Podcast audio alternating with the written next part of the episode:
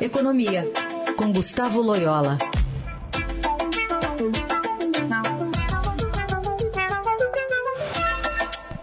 Oi, Loyola, bom dia. Bom dia. Bom, a gente está vendo o dólar caindo mais de 1% nessa manhã, em meio aos esforços de países produtores para elevar a oferta com o objetivo de contrapor né, o, o, choque causado aí pela ofensiva militar russa na Ucrânia.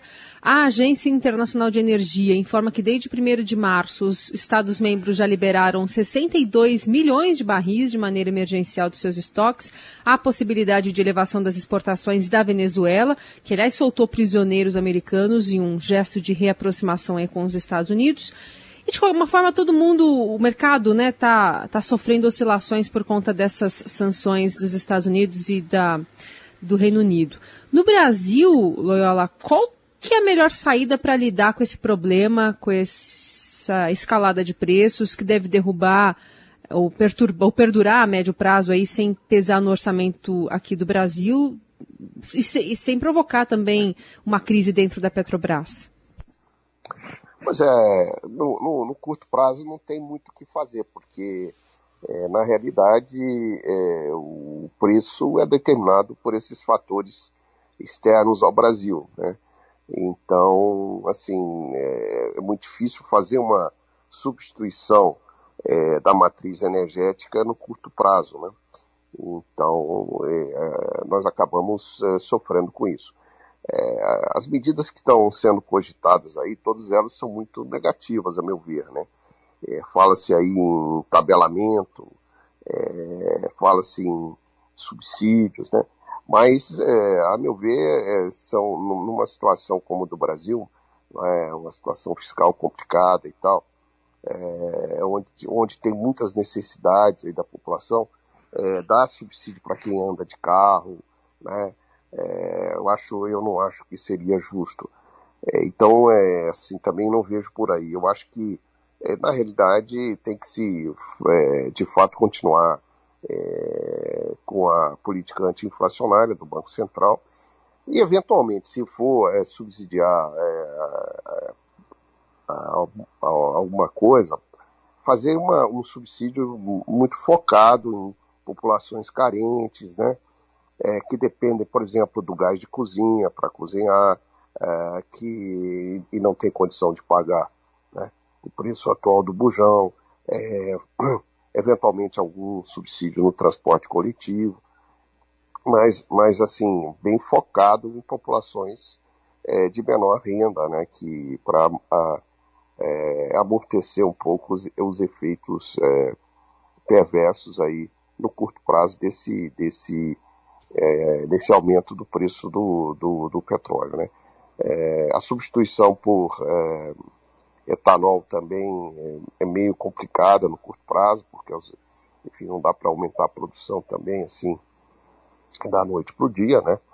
É, então também por aí não tem, não vejo uma, uma, uma saída. E, e, eu acho que assim os preços internacionais de petróleo é, vão acabar se adaptando um pouco mais. Eu acho que, como você salientou bem, é, existem algumas outras fontes de petróleo que não estão sendo exploradas, né? a própria Venezuela com restrições de exportação, o Irã, né, que ainda está sujeito a sanções. Então, assim, pode-se, é, como eu disse, é, mitigar um pouco essas questões, mas, é, de fato, o melhor que poderia acontecer seria o final, o fim da guerra. Né? Então, Loela, mas uh, o, Brasil já estava, né? Já vinha aí numa espiral inflacionária, né? E o, o que, que pode, até onde pode ir essa calibragem do Banco Central, considerando que esse impacto aí dos preços do petróleo pode gerar mais inflação? É, eu acho que o Banco Central ele tem lá o, o, o, essa obrigação de é, fazer com que a inflação convirja para a meta, né?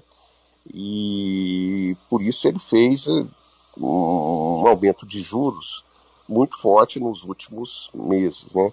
Aliás, isso tem contribuído para manter o real é, bem comportado, né?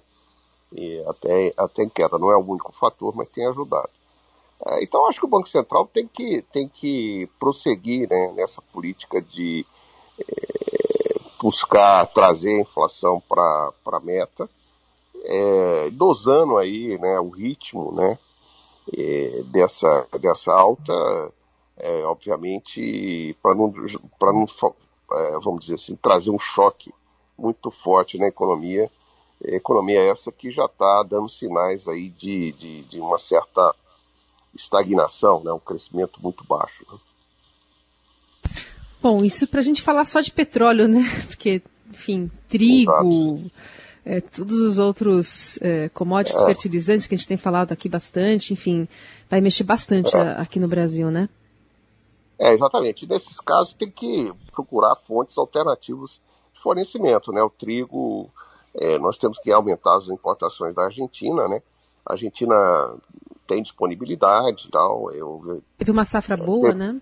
uma safra muito boa, então temos que buscar alternativas do trigo, né? Então, assim, tem, obviamente, temos que, na caso, no caso, por exemplo, do, dos fertilizantes, né, que podem afetar principalmente a nova, a próxima safra de verão também, é, buscar alternativas no curto prazo, tal, de outros fornecedores e tal, tem que se trabalhar nessas é, direções aí para poder mitigar, né, os efeitos dessa, dessa, dessa guerra, porque realmente nesse momento é difícil dizer né, quando ela vai terminar, como Sim. ela vai terminar. Né?